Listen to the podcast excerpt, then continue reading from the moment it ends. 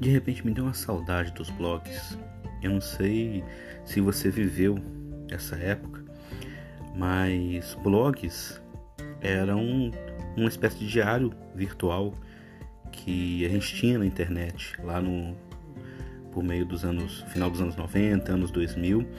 E era uma coisa que bombava muito na internet. É claro, tinha uns blogs profissionais, né, que estão aí, alguns deles estão aí até hoje, pessoas que viraram profissionais da internet, ganham dinheiro com isso. Mas a imensa maioria era de pessoas anônimas que simplesmente tinham ali um site para falar um pouco de você mesmo e ou talvez de qualquer coisa, sabe? Publicar como se fossem as redes sociais de hoje. Com a diferença que o blog era uma coisa um pouco mais escondida, né? Você não falava, expunha tanto a sua vida, não tinha tanta gente comentando, muitas vezes era anônimo, outras vezes não. Mas eram reflexões, eram reflexões. Não era uma coisa tão exposta, né? E era um ambiente interessante, gostoso porque você desbravava aquilo e às vezes achava um blog do nada que você se identificava e aparecia no seu blog coisas né, pessoas que você nunca imaginava, você às vezes fazia amizades. E eu tinha é, um blog que começou chamando Humano e depois eu tive um problema no servidor, tive que mudar de servidor, ele virou Humanando. Eu não sei se está no ar ainda. Era no Blogger. Esse nome Humanando, ele veio, ele é um sinônimo de humanizar. Humanando quer dizer você está se humanizando, só que é uma palavra um pouco mais rebuscada, por assim dizer, né? Uma palavra não tão utilizada como humanizando. E o sentido que eu queria dar a ela era um sentido duplo, tanto na gente buscar se humanizar, se tornar mais humano para com o outro, nesse sentido de nós sermos humanos, né? Como ao mesmo tempo de eu me humanizar, eu me descobrir enquanto ser humano, não só no sentido é, de ser mais empático, de ser mais humano para com o outro, mas também de me tornar cada vez mais ser humano né? O nome era Humanando, porque ser humano é gerúndio, né? Então não é um ser acabado, é um sendo, né?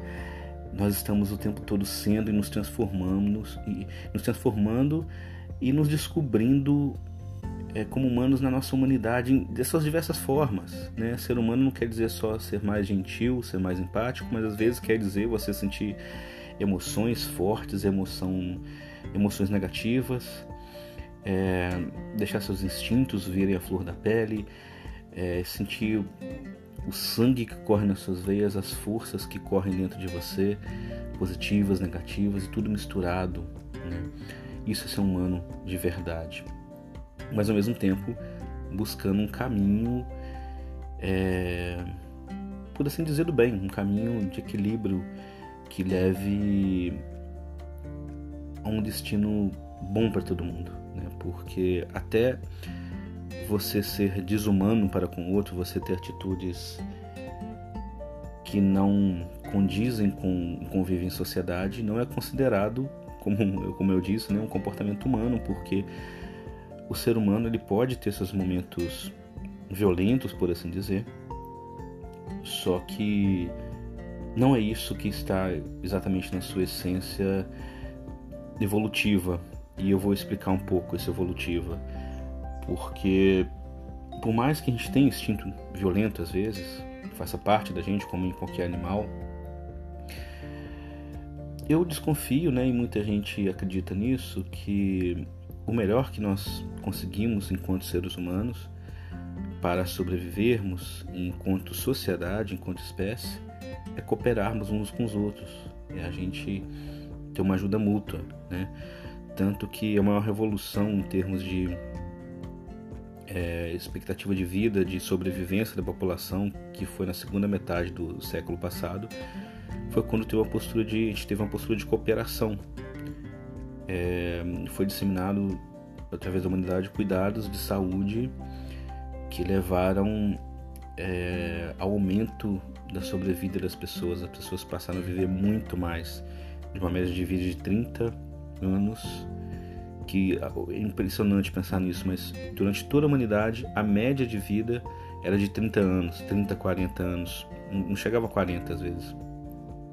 Não porque as pessoas viviam, é, envelheciam, né, com 30 anos já estava velho, com 20 anos, mas porque muita gente morria na infância, morria cedo, então a média era puxada para baixo. E de repente a gente conseguiu, cooperando, a gente conseguiu é, disseminando conhecimento, chegar num patamar muito interessante. Mas enfim, isso tudo é uma discussão muito interessante que pode ser feita em uma outra hora. Agora eu estou aqui só para falar um pouco. É, quando eu comecei a ter saudade dos blogs, do meu blog, e todo esse ambiente tóxico e pesado das redes sociais que a gente está vivendo e que eu estou querendo me afastar cada vez mais, né? Apesar de já ter tido experiências bem bacanas com redes sociais, é... pensei no podcast. Eu já tenho um podcast que o Filho de Francisco, que eu tenho com amigos. E mas eu me deu vontade de fazer um sozinho, porque eu acho que o podcast é o blog de hoje. O podcast virou algo que todo mundo quer fazer, às vezes as pessoas têm vontade, né? E a maioria dos podcasts também é despretensioso, sabe? Não, não tem grandes profissionalismos. Aqui ninguém ganha dinheiro com isso, né? Pouca gente que ganha, mas é algo, é algo que está na moda e que é um pouco mais rebuscado, por assim dizer, na internet, né?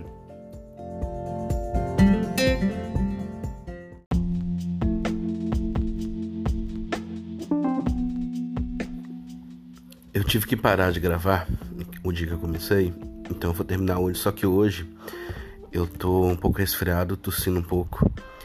Então vocês perdoem minha voz e minhas tossidinhas de vez em quando aqui. Se bem que ela fica mais pastosa, né? Mas vamos direto ao ponto, que eu enrolei e não falei ainda sobre o Big Brother. Desde que o Big Brother surgiu na televisão brasileira, a primeira edição acho que as pessoas até acompanharam mais, assim, mas logo ele virou sinônimo de um programa de baixa qualidade, né? Tem até um, até um dia que, que na época o Bial era o apresentador, ele foi no, no Altas Horas com o Boninho, e o Bial brincou que gosta de assistir programa ruim na televisão. O Boninho mesmo, que é o diretor do Big Brother, virou ele então você adora assistir Big Brother, né? Virou meme isso, compartilhou, virou uma piada entre eles, né? Mas enfim, sempre houve as pessoas que é, não gostam de Big Brother, as pessoas que amam Big Brother, e fica essa briga toda, principalmente nas redes sociais, quando tem o, o programa e todo mundo metade só fala disso e outra metade fica morrendo de raiva porque não consegue é, ver ou ler outra coisa que não seja sobre isso. E, e eu, em geral, eu assisti a primeira temporada, não assisti tudo, mas enfim, depois eu não consegui assistir. Até tentava às vezes, falei, não, vou tirar meu preconceito e tal, vou tentar ver alguma coisa. Só que nunca me, me fisgava aquilo, né? É... e eu acho que há dois principais motivos que fazem o Big Brother ser muito complicado. Né? Eu nem assim. eu nem sei se eu chegaria à conclusão que todo reality show é complicado, é tóxico, é tóxico, é violento. Mas o Big Brother em si, o Big Brother Brasil, como ele funciona, ele tem dois grandes problemas. O primeiro é que ele estimula uma competitividade destrutiva você para chegar no final, você é incitado o tempo todo a passar por cima dos outros ali. Então você, claro, tem que fazer as alianças, você incitado inclusive a testar suas alianças, as suas amizades que você faz lá dentro. Você cria um ambiente de desconfiança mútua, você não sabe em quem você pode confiar. Enfim, é muito, muito pesado.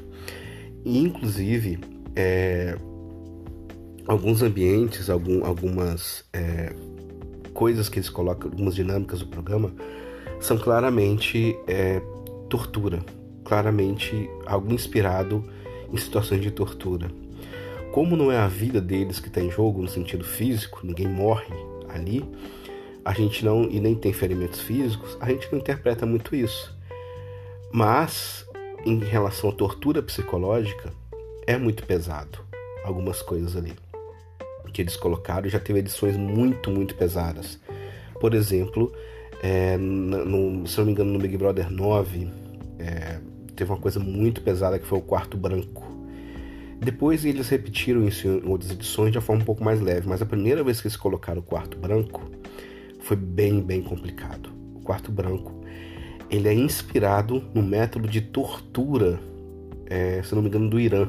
Então existe esse método de tortura que é você colocar a pessoa num ambiente totalmente branco, sem som, é, e, e, luz o tempo todo para você ser privada do sono, sem comunicação com o meio externo, e aquilo dizem que é capaz de gerar uma confusão mental na mente da pessoa absurda, absurda, assim, muito terrível.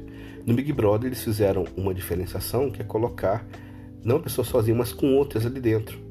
Só que não deixa de ser uma tortura, porque as outras pessoas, o que eles fazem no Big Brother? Eles deixam um botão ali no meio, e quem apertar o botão primeiro desiste. E a primeira vez que eles colocaram é, esse quarto branco, quem desistisse saía automaticamente do programa. Então eram três participantes que eles pegavam lá do meio dos outros de forma meio que de sorte, assim, né? Não sabendo muito bem o que estava acontecendo, colocavam nesse quarto branco e falavam: olha, você não vai ter paredão, não vai ter nada. O primeiro que apertar o botão sai. E se vocês não apertarem o botão, vocês podem ficar aí indefinidamente. Olha o nível de tortura psicológica e olha o nível de competitividade que eles criaram entre os três ali. Porque aí a tentação de um ficar fazendo alguma pressão em cima do outro, pro outro largar tudo, sabe? Porque todo mundo ia querer sair dali o quanto antes sem apertar o botão. Então é um nível assim terrível. Desses participantes, é, um deles, pelo menos, falou que começou a desenvolver transtorno de pânico depois desse dia do quarto branco. Se você ver os vídeos deles voltando para casa, os dois que não ficaram até o final, porque acho que depois de dois dias um deles apertou o botão, os dois que ficaram chegaram na casa numa cara de velório terrível, chorando, e todo mundo da casa ficou assustadíssimo quando viu o que estava acontecendo. Mas enfim, eu acho que isso é um dos exemplos de muitas coisas que a dinâmica do jogo do Big Brother tem, que são bem, bem agressivas, bem violentas. Né? O jogo da Discord, às vezes, é, forçam as pessoas a criar inimizades, a criar alguma coisa ali dentro. Enfim, mas isso pode variar um pouco de acordo com cada edição, né? É...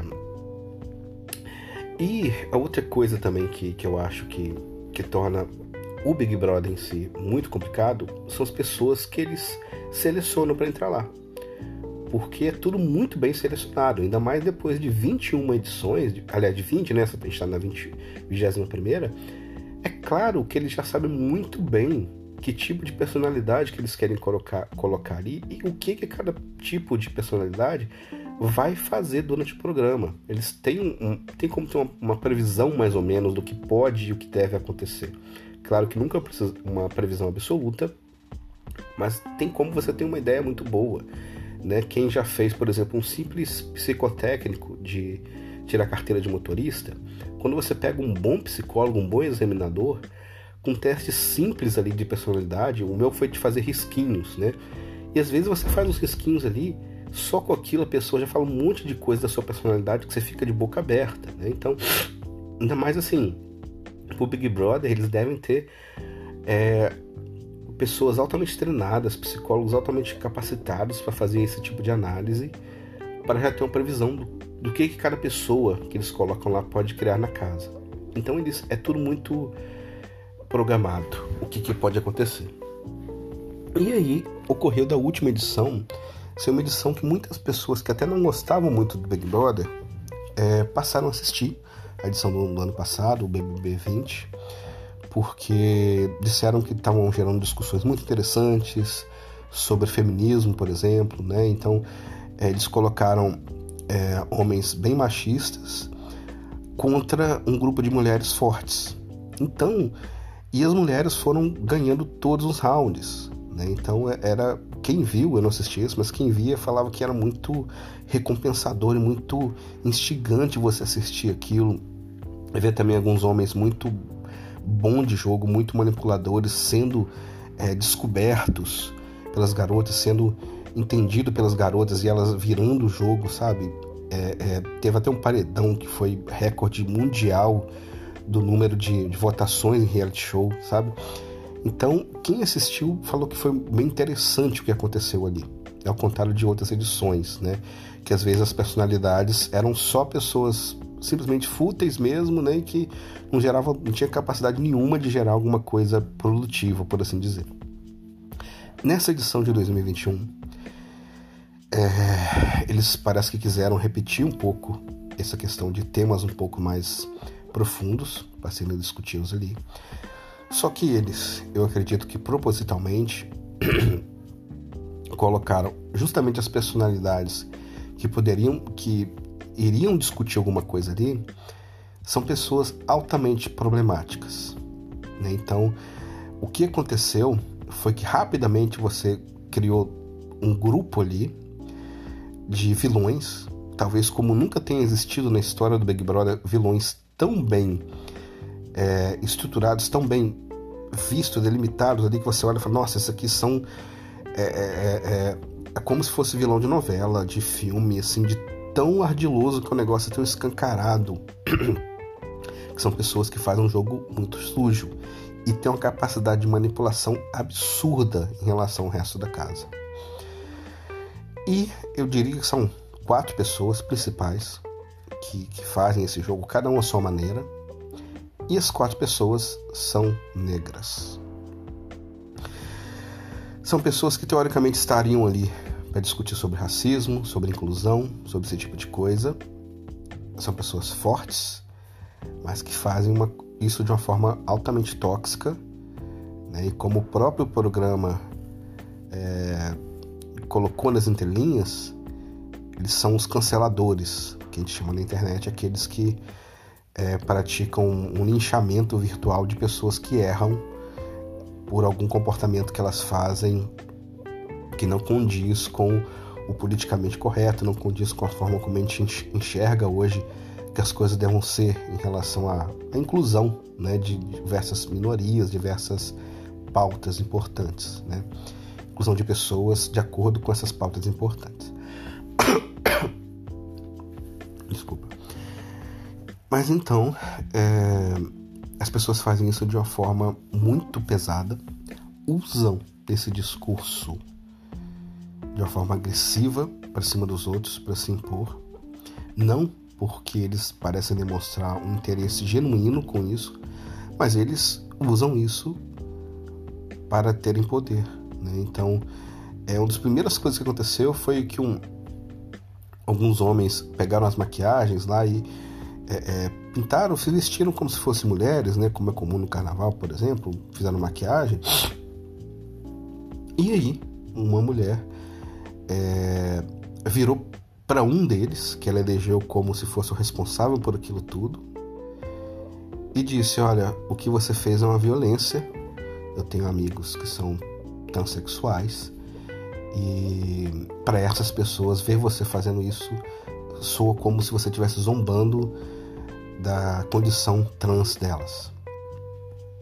E o que poderia ser tão um debate interessante que, as pessoas, que você olha e fala, poxa, eu nunca pensei sobre isso, foi feito de uma forma altamente problemática e violenta. Ela fez isso de uma forma que a gente chama de passivo-agressiva, né? Ela não chegou para conversar de uma forma clara, objetiva, assertiva. Ela, ela primeiro ficou meio chateada, chorando pelos cantos. E todo mundo da casa foi saber o que era. E ela foi falando o que, que era.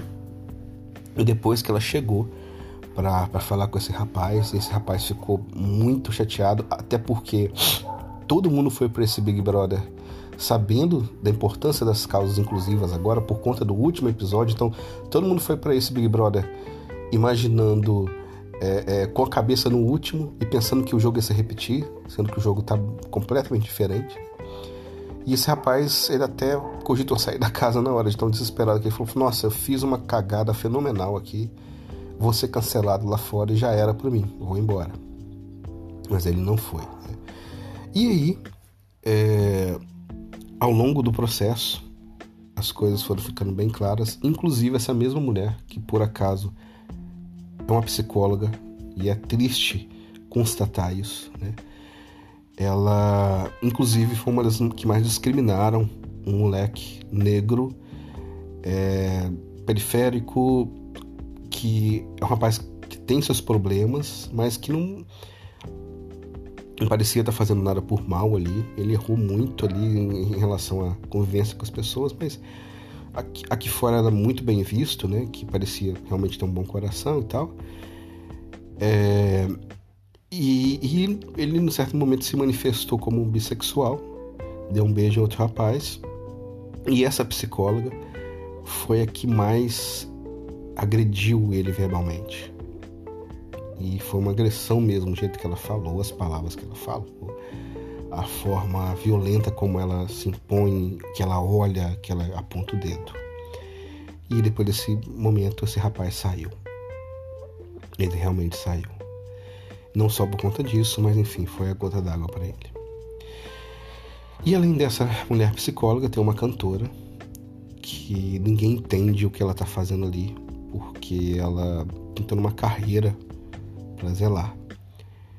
Já era famosa antes, mas ela simplesmente tá sendo a maior vilã da história do, do Big Brother. Conseguiu juntar todo o público, toda a direita, esquerda, centro, lateral, centroavante, sei lá, todo mundo odiando ela por conta da forma como ela faz as coisas. Uma pessoa extremamente manipuladora, do tipo que você acha que não existe, mas existe, mas parece personagem de filme. É, pela forma é, tão banal e tão é, com tanta naturalidade que ela consegue mentir e consegue distorcer as, as, as coisas e como ela consegue ser altamente agressiva com alguém e depois conversar com a pessoa e fazer a pessoa se sentir culpada pelo que aconteceu. Então ela vem fazendo isso um por um com as pessoas da casa. No início, algumas pessoas é, se isolaram e foram, foram vítimas de bullying mesmo, porque praticamente todo mundo da casa ficou com essas pessoas, que foi o Lucas, esse menino que saiu antes, né? E a Juliette também depois. Depois essa cantora, que é a Carol Conká, fez isso com o Bill também, com o Acribiano, um rapaz que ela assediou ele, depois fez ele se sentir culpado por isso, sem ter culpa nenhuma. É, ele também ficou bem mexido emocionalmente falando mas que foi eliminado também no paredão. É... Só que agora o jogo parece que está virando, porque ela começou a fazer isso com pessoas que não estão aceitando de uma forma tão passiva e a casa está começando a perceber o que está acontecendo. Né? Antes já tinham duas ou três pessoas ali que já percebiam esse jogo, mas elas eram isoladas e agora meio que a máscara aos pouquinhos está caindo, mas como ela é muito manipuladora, ainda assim é muito difícil para todo mundo lá ficar contra ela. ela. Principalmente que ela age em grupo, né, com essa outra, com a psicóloga, né, que é a Lumena, e com mais um grupo de algumas pessoas ali. Então, é, o jogo que eles fazem é muito pesado, muito sujo, muito, muito extremamente manipulador e faz as pessoas simplesmente não quererem criar briga com elas. Né? Então fica muito difícil até eles conseguirem articular o jogo ali e se unirem para tirar ela da casa, essas pessoas. E também parece que a própria Globo é, tá tendo algumas interferências no jogo para manter ela lá. Isso na percepção de algumas pessoas nas redes sociais. É claro que a gente sabe que não, não tem absolutamente nada que impede a Globo de fazer algo assim, porque ela que é dona do jogo, então se ela quiser é, é, chamar alguém no confessionário lá e dar algumas dicas para a pessoa, ninguém vai ficar sabendo. E ela faz isso mesmo, que já deu a perceber algumas vezes, já ficou claro né? no, no, no pay-per-view. Às vezes alguns participantes deixam escapar que acontece isso, né? É, e também assim manipular resultado de prova, né? Que alguns suspeitam, mas enfim, é, é fato que é interessante para Globo manter os vilões lá porque isso dá audiência, isso dá audiência. Nessa última semana agora não teve tanta briga na casa assim, exatamente porque parece que as pessoas estão percebendo um pouco melhor o que está acontecendo. Ela brigou com a Carla Dias, que é uma atriz também da Globo, e ela não abaixou a cabeça, ela não cedeu totalmente à manipulação, e eu falo totalmente porque ela não acordou de, de tudo assim, né? Ela tá namorando um rapaz que é, tá manipulado, então é difícil para ela sair disso tudo. E mas ela hora alguma baixou a cabeça e, e, se colocou na posição de vítima. E isso acordou muita gente que estava ao redor dela que começou a perceber como as coisas estão funcionando ali, né? E então essa semana a Carol está um pouquinho mais na defensiva, um pouco mais estrategista, né? Para tentar ver o que ela faz, sem é, sendo o método tradicional dela de só criar confusão e briga. Mas ao mesmo tempo a casa é, é, ainda não, não, se tocou totalmente. E nisso a semana está um pouco mais tranquila, porque antes toda briga, toda festa tinha briga, tinha confusão. Não só as festas, mas várias coisas da casa. As festas eram um pouco por conta do Lucas, né? Que ele também tinha um problema com bebida. Mas a casa tá, tá tá mais em paz, por assim dizer. E isso não tá audiência, você não vê tantos comentários nas redes sociais como você vê nas semanas anteriores, né? Eu acredito que não só por não ter confusão, mas um pouquinho também, porque muita gente relatou que tava, não estava aguentando mais ver o Big Brother por causa da Carol. E aí outro ponto que é importante a gente, é, a gente abordar. Porque chegou num ponto em que se apolou os limites. Chegou num ponto que muita pessoa começou a ver e sentir gatilho, sentir, poxa, isso não é legal, isso aqui não é só um entretenimento, mas isso aqui é uma coisa que está me fazendo mal assistir. E eu é, acabei nesse tempo todo, por interesse até de, enfim, de estudo mesmo, né, das relações humanas, é, comecei a acompanhar o Big Brother como eu não fazia desde a primeira edição. E cheguei ao ponto até de assinar o pay-per-view. É que eu já, já tinha interesse em algumas coisas no Globoplay e falei, ah, vou ver esse mês aqui, né, só para ver o que, que dá e aproveitar ver alguma coisa do Big Brother ao vivo.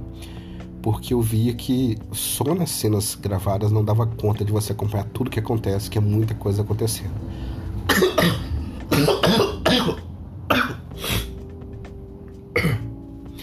Eu não sei se eu vou conseguir tirar essas tosses da edição depois. Mas aí é, eu comecei a acompanhar e eu peguei justamente o dia que eu comecei a ver o pay-per-view foi exatamente o dia da briga da Carol com a Carla Dias. E a cena foi de uma violência tão grande, tão pesada. As palavras que ela usava, a forma como ela apontava, que ela afrontava, que ela encarava, dava nítida sensação que a qualquer momento alguém ia, ia sair na, pela, na violência física. E ela falou isso. Ela chegou no momento e falou que é, a intenção era estabilizar tanto que alguém é, é, começasse a ter violência física, né? Porque isso é, significa expulsão do programa, né? mas não chegou a acontecer.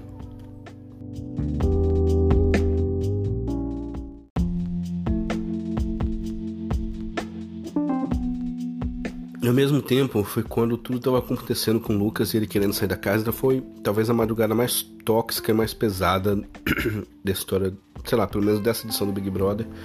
E eu vendo aquilo, eu fiquei bastante assustado, né? É... E aí a reflexão que eu faço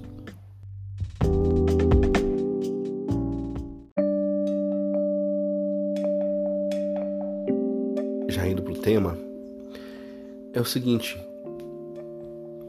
o Big Brother, ele é, por, na minha opinião, por esses dois motivos que eu falei, do estímulo de uma competitividade destrutiva e pelo perfil das personalidades que são colocadas ali, ele é por natureza um programa violento.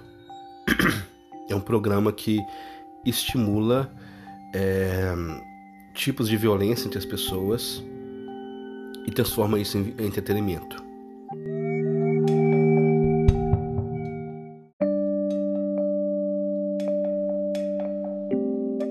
Ele pode ser comparado talvez com aquele circo dos horrores, né, que, que a gente tinha, é, em que pessoas com deficiência eram colocadas como se fosse entretenimento, né, e as pessoas pagavam para ver. Pessoas com deformidades, ou mesmo assim, por exemplo, se a gente for pensar em rinha de galo, ou de pessoas mesmo, né? A gente tinha no caso o Coliseu lá em Roma, é, onde as pessoas tinham que brigar até a morte. E, e hoje teria até outra discussão se alguns tipos de luta de luta seriam isso também, né? Muito violentas, e a gente consome esse conteúdo violento, mas isso é outra discussão. O fato é que o Big Brother, eu acredito que, piamente, que daqui uns 50 anos, ou sei lá quanto tempo, a gente vai olhar para o passado, ver essas cenas e falar: olha como a nossa sociedade do início do século XXI era violenta. Olha o que, que era o principal entretenimento que a gente tinha nas nossas televisões. Né? Mas, por outro lado, é, dá para entender quem assiste dá para entender quem gosta de Big Brother, porque até, então essa violência era muito sutil. Eu citei o caso do, quadro, do quarto branco aqui, mas eu acredito que na, na edição que passou na Globo não foi tão pesada as cenas assim, enfim, e, e ultimamente eles não vinham colocando coisas tão complicadas assim também. Na última edição mesmo, parece que não, não teve o próprio quarto branco da edição foi mostrado de forma mais leve, né? Com outras regras. E além disso tudo é visto muito como um jogo, é um jogo talvez alguns momentos pesados, mas é, o público não tem noção do quão tóxico é esse entretenimento, né? É, teve casos, por exemplo, se não me engano, uma garota que foi recorde de rejeição, que ela teve a maior votação de todas, ela, segundo ela, tentou, chegou a tentar suicídio depois. Isso é muito complicado. Você imagina o que é para você participar no reality show, o Brasil inteiro te vendo, e você descobrir que você foi a mais rejeitada de todos. Uma das pessoas mais rejeitadas do país que você tá. Olha como isso mexe com a sua cabeça. Você andar na rua, as pessoas talvez te oprimirem, te xingarem, que deve acontecer. Né? Isso é muito, muito difícil, muito pesado. E nem todo mundo consegue ter esse discernimento antes de entrar, porque o que atrai é muito forte. A exposição que você tem, a fama que você ganha repentinamente.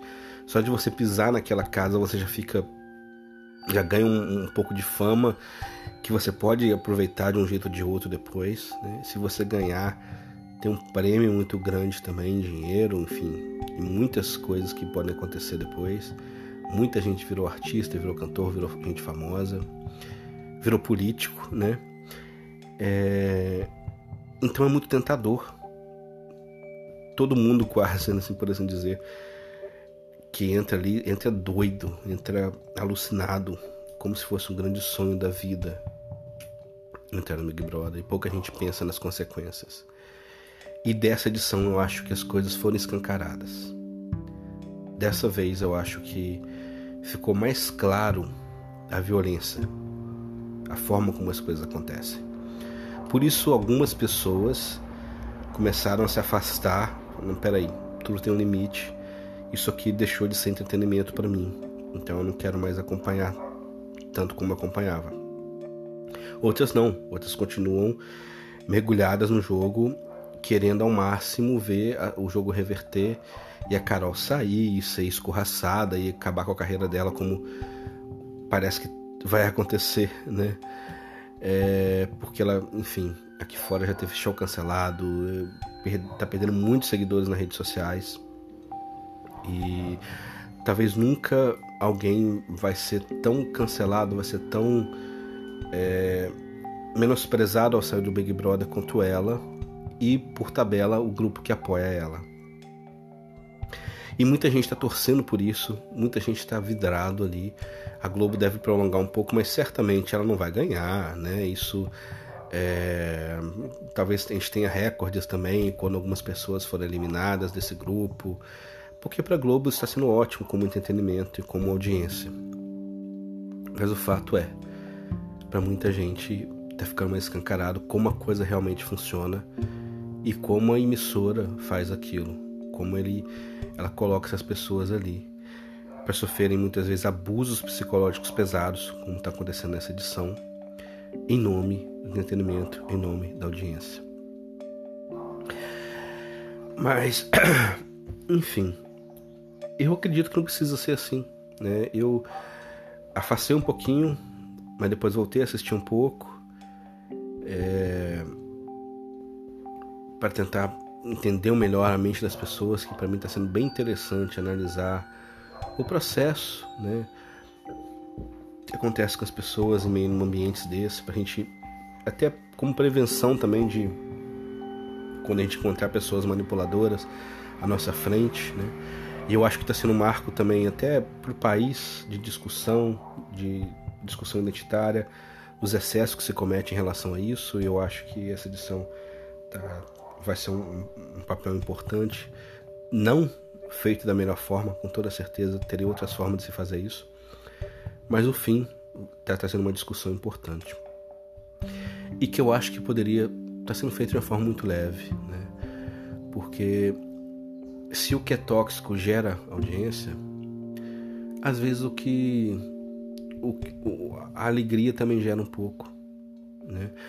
É, algumas cenas que eu vi essas semanas foram muito bacanas, que são uma semana de um pouco mais de paz.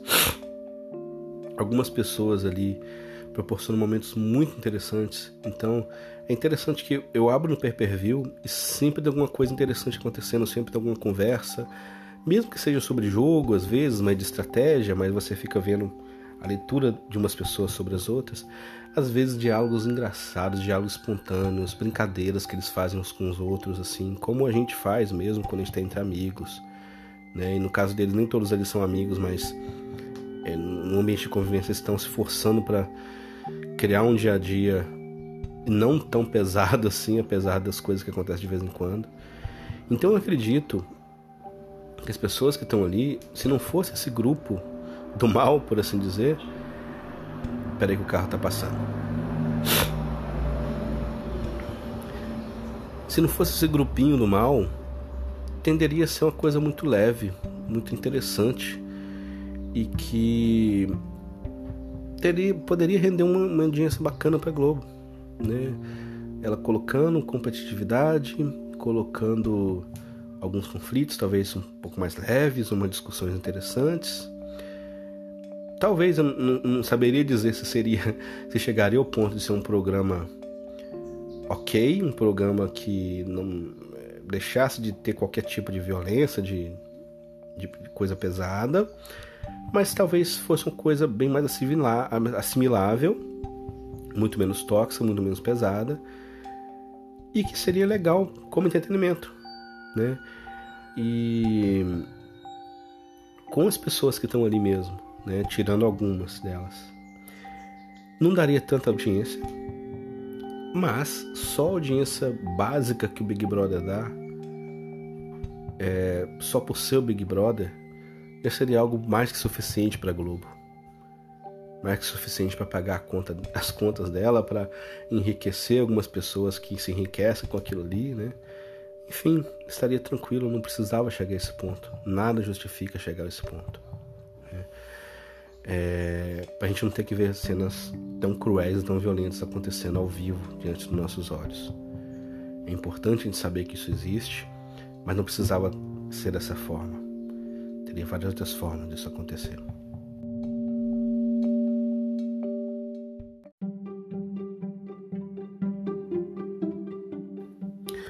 E eu acho que a grande questão é o seguinte: é, tem muita gente simplesmente não percebe que aquilo é um programa violento, que aquilo é um programa muitas vezes fútil, como já foi em várias vezes, no pior sentido da palavra fútil que você pode imaginar, que já dissimulou preconceito, já dissimulou muita coisa negativa, já dissimulou essa competitividade é, negativa que não falei, destrutiva, né?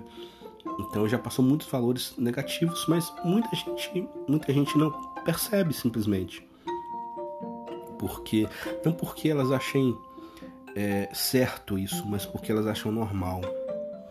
E a gente vive num mundo tão competitivo e tão cruel, e as pessoas, tanta gente já passou por tanta crueldade na vida, que ela vê aquilo acontecendo na televisão e acha que aquilo é normal.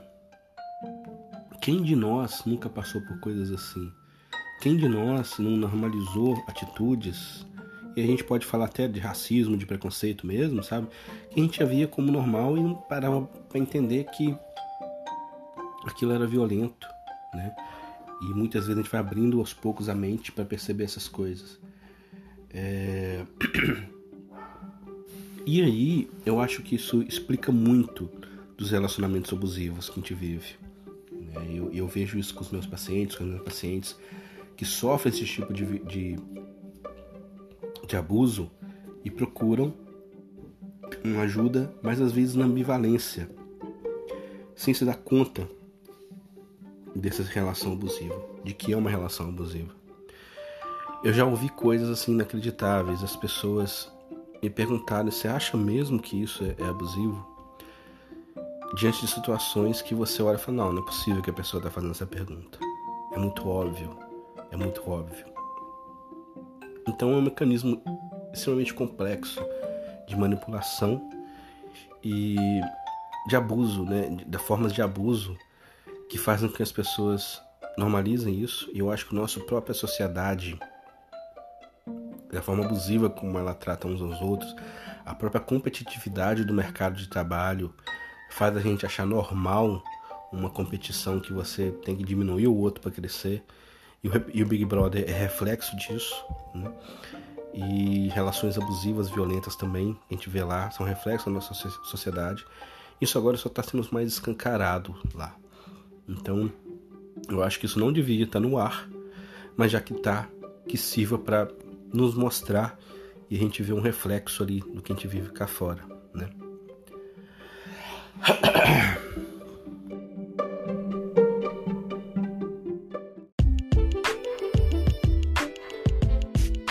Então, para concluir, eu acho que tantas pessoas que assistem Big Brother quanto as que não assistem tem é, dá para entender o que se passa na cabeça delas. E eu acho que vai além de julgar umas às outras. Eu, eu, eu vivo num ambiente que quando eu, come, eu sequer comentei que eu estava assistindo Big Brother, eu recebi olhares de espanto e de alguns até de meio que decepção, de raiva, assim, como assim você, Gabriel, assistindo Big Brother, como se a pessoa falasse isso. E aí logo a pessoa fala, ah, aposto que é pra análise, né? Eu falei sim, né? Mas assim. Ok, sabe? Não, precisava ser assim, né? Tão pesado. Tão pesado, né? Porque virou questão de caráter quase você assistir ou não assistir. Certo que algumas edições eram. É, que eu falei, um pouco mais fúteis, mas enfim. Isso é outra discussão. Eu acho que vai muito além de você julgar o gosto da pessoa. Eu acho que a discussão é um pouco essa: o que, que você gosta de ver, o que, que você não gosta de ver. Né? É... Você gostar de ver agressão, violência é realmente complicado. Mas muitos estão assistindo não por isso, estão assistindo porque querem ver o bem vencer, querem ver se tudo acabar, querem vibrar com a volta por cima. Né? Já outros não aguentam mesmo e tudo bem, faz parte. É... Da mesma forma como não faz sentido a gente julgar se a pessoa gosta de determinado estilo de música ou outro, sem contar a letra, né? Porque a letra realmente tem várias implicações, mas, poxa, Se a pessoa gosta de um tipo de batida, sei lá, de funk, de sertanejo universitário, de rock, de samba, isso não quer dizer absolutamente nada do caráter da pessoa. É, eu gosto, sei lá, eu gosto da batida de música eletrônica. E ó, as pessoas olham, não tem nada a ver com você, aquele ambiente. Eu falo, não, realmente o ambiente não tem nada a ver. Eu não gosto do, da postura dos DJs, do, mas é uma coisa que eu gosto. Eu não, é uma coisa que tem um certo preconceito, assim, de muita gente falar, nossa, isso não é música, isso é. Poxa, sei lá, eu achei, acho interessante, agradável. Não, não me soa tão ruim.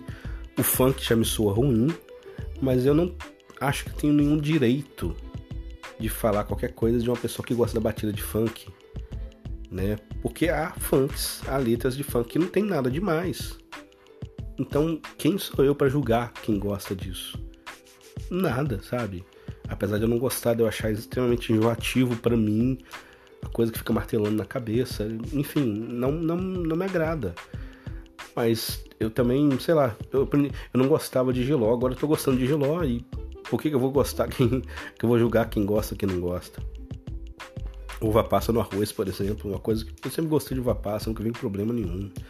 Mas não me venha com cravo no panetone, que isso não tem sentido. Mas tudo bem, desde que você faça para você mesmo e respeite o gosto do outro, né? Mas eu, enfim, o que eu queria ressaltar é isso, que eu acho que esse julgamento do Big Brother às vezes passa por isso. Vai além de você entender o que é a violência do programa, o que é o problema do programa, do programa e passa por um julgamento de valor. Como se essa pessoa gosta disso? Minha avó, eu tinha uma avó, que Deus a tenha, que ela me via vendo Chaves e olhava, nossa, não acredito que você está vendo essa charopada. E eu não entendia porquê, e ainda não entendo porquê. Se ela não gostava, tudo bem, mas. Nunca entendi porquê ela. Chaves e Castelo Ratimbum que ela não gostava, se não me engano, né? Eu não lembro exatamente do Castelo Ratimbum, mas Chaves eu tenho certeza. É... Eu acho que não faz sentido a gente analisar o outro com as nossas lentes. E a gente tem uma tentação gigantesca de fazer isso tem a tentação gigantesca de estar próximo de quem gosta das mesmas coisas que a gente, porque a gente tem, sente.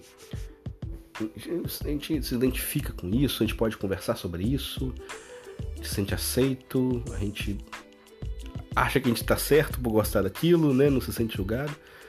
Mas tudo bem, se a pessoa não gostar de, de tudo, não tem problema. E isso passa, isso sim, passa pela discussão da diversidade e passa pela discussão de será que às vezes eu me deixo manipular pelos outros? Não tem um pouco disso também? Será que no fundo eu quero ser aceito? Eu não quero discordar, eu não quero ter um gosto diferente. E a gente não sabe lidar muito bem com as diferenças, com a discordância. E por isso é tão difícil discordar de alguém se for manipulador. Enfim, Fica a reflexão e fica o meu abraço. Até mais.